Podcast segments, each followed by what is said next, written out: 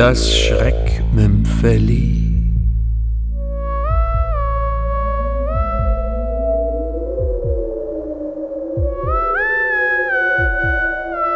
Ihre Frau will Sie sprechen. Von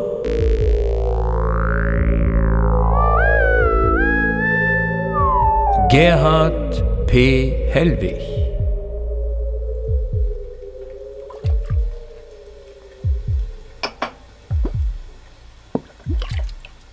Alois Hofleitner spült die Gläser an der Theke während die hübsche Marianne am Stammtisch einkassierte.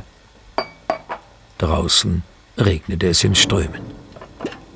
Dann endlich hatten auch die letzten Stammgäste die Gaststube verlassen. Nur der Fremde saß noch immer am kleinen Ecktisch, nervös rauchend und starrte vor sich hin. Was ist mit dem dort? Weiß nicht.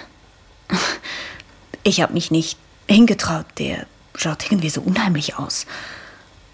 Hast du ihn schon mal gesehen? Nein, der ist nicht von hier. Geh schon ins Bett. Ich kam danach. Gut. Mach nur noch die Abrechnung fertig, dann schmeiß ich den Kerl raus. Ist ja eh gleich Sperrstunde. Marianne verließ die Gaststube, ohne nochmals nach dem Fremden zu sehen. Alois blickte ihr lüstern nach. Dann goss er sich einen Schnaps ein.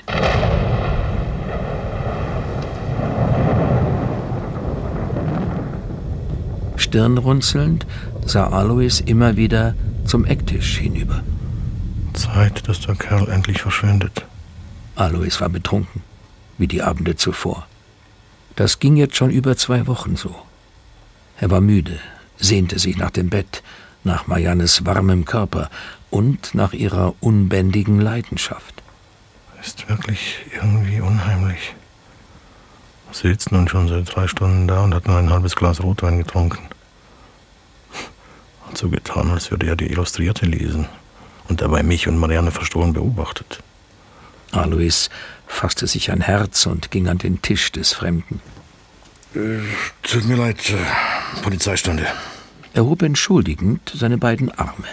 Vorschrift. Äh, darf ich noch einkassieren? Ja, natürlich. Der Fremde sah ihn irgendwie irritiert an.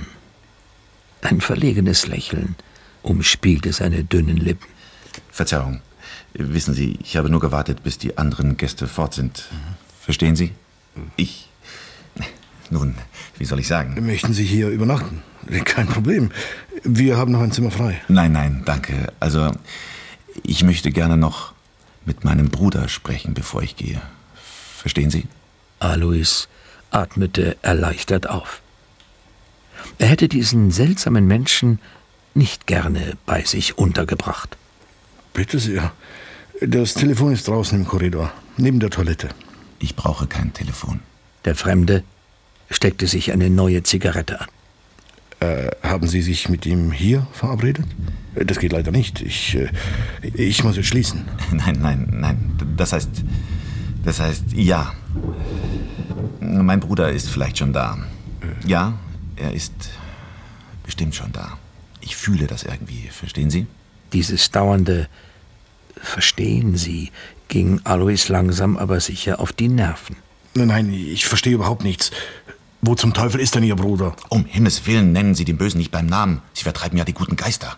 Der Fremde schüttelte missbilligend den Kopf. Mein Bruder ist vor einem Jahr verunglückt. Tödlich. Ach.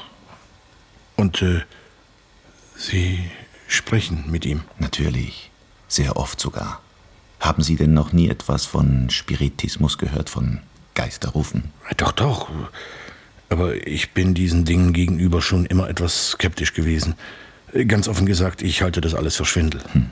Und Sie glauben auch nicht an ein Leben nach dem Tod? Ehrlich gesagt, darüber habe ich mir noch nie viele Gedanken gemacht. Aber Sie halten es für möglich. Ja, sagen wir mal, ich halte es nicht ganz für unmöglich. Na also. Und warum sollte es uns dann nicht möglich sein, mit den Verstorbenen Kontakt aufzunehmen? Und warum sollte es den Verstorbenen nicht möglich sein, uns etwas mitzuteilen? Wie soll das vor sich gehen? Geister können ja nicht reden. Äh, Nehme ich mal an. Natürlich nicht. Da Sie ja keinen Körper haben, allenfalls, wenn Sie in einen anderen Körper eintreten, in ein sogenanntes Medium. Aber es geht auch viel einfacher. Und äh, wie? Durch das sogenannte Tischrücken. Ach. Ich will es Ihnen kurz erklären. Also, man legt die Hände auf einen leichten Tisch. Dann ruft man den Namen des Verstorbenen. Und wenn er in der Nähe ist, wird er am Tisch rütteln. Das heißt, es ist eigentlich meist nur ein leichtes Vibrieren. Aber man muss sich dabei sehr gut konzentrieren. Diese leichten Bewegungen klopfen nämlich das Alphabet durch. Man muss also mitzählen. Eine Bewegung ist A, zwei sind B, drei C und so weiter bis zum Z. Das sind also 26 verschiedene Bewegungen. Aus diesen Buchstaben ergeben sich Wörter. Aus den Wörtern Sätze, natürlich im Telegrammstil. Und äh, wie antworten die Lebenden dem Geist? Ganz normal, wie wenn der Verstorbene mit am Tisch säße. Das klingt ja verrückt. Alois betrachtete interessiert den rothaarigen Kerl, der vor ihm saß und aufgeregt auf ihn einredete. Und Sie wollen das jetzt tun? Hier. Äh, Darf ich zuschauen? Oder wird es in Anwesenheit eines misstrauischen Zuschauers vielleicht gar nicht gelingen? Es wird auf jeden Fall gelingen, wenn Sie nicht dazwischenreden. Sie müssen nur noch das große Licht ausschalten, die Kerzen können Sie brennen lassen. Der Fremde ging nun langsam auf den kleinen Abstelltisch zu, der an der Theke stand, stellte Aschenbecher und Blumenvase auf den Fußboden, setzte sich dann umständlich auf einen Stuhl und berührte mit seinen knochigen Fingern die Tischplatte. Emil. Emil, ich rufe dich. Emil, ich rufe dich.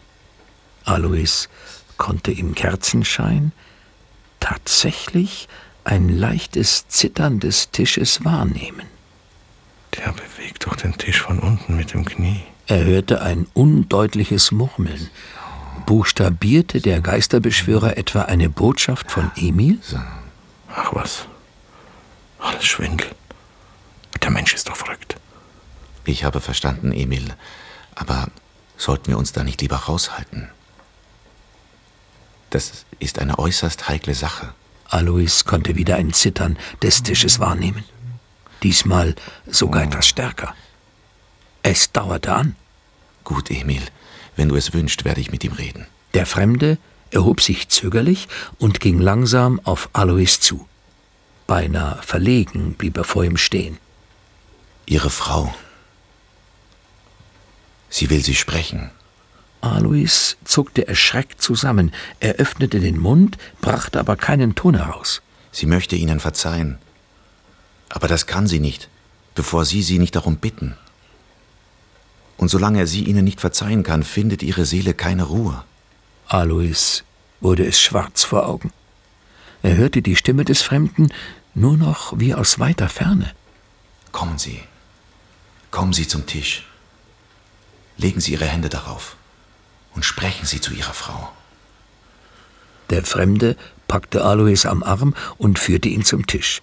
Wie in Trance legte Alois seine zitternden Hände auf die Tischplatte, aber sein Mund blieb verschlossen. So reden Sie doch. Auch Sie werden sich besser fühlen, wenn Ihre Frau Ihnen vergeben hat. Reden Sie, ehe es zu spät ist. Lotte.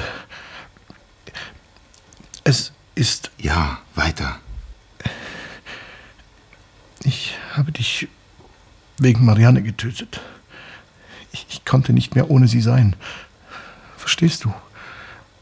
Du, du, du hättest ja nie in eine Scheidung eingewilligt. Und wenn, dann hättest du uns hinausgeworfen. Der Gasthof gehörte ja dir.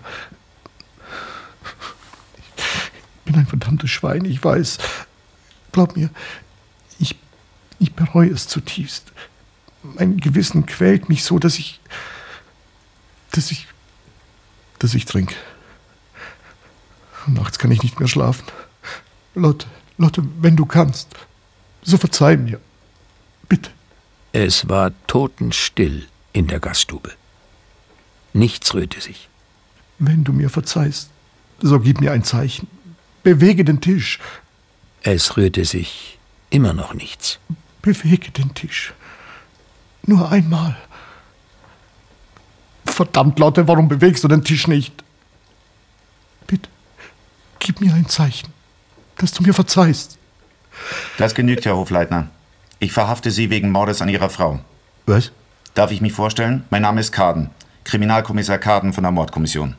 Dann, dann war das alles nur... Ein Schwindel, natürlich. Sie Dreckskerl. Sie... Nehmen Sie, Sie sich zusammen, Herr Hofleitner.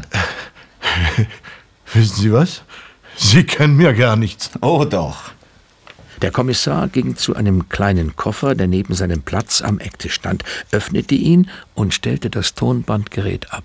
Hier, alles hübsch aufgenommen. Wollen Sie sich's anhören? Alois hielt die Hände vors Gesicht und schluchzte wie ein Kind. Sagen Sie, haben Sie wirklich geglaubt, dass Geister einen Tisch bewegen können? Alois antwortete nicht. Plötzlich schreckte er auf und starrte entsetzt den kleinen Tisch an. Oh mein Gott. Er bewegt sich. Haben Sie gesehen? Der Tisch hat sich bewegt. Der Kommissar, blass geworden, nickte stumm. Er hat sich also doch bewegt.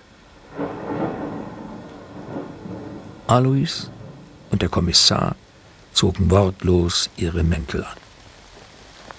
Dann traten sie hinaus in den strömenden Regen. Meine Frau war wirklich da. Sie hat mir verziehen. Ja, ja.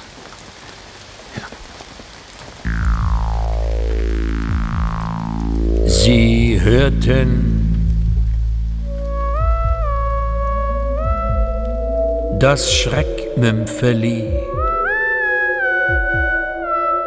Ihre Frau will Sie sprechen. Von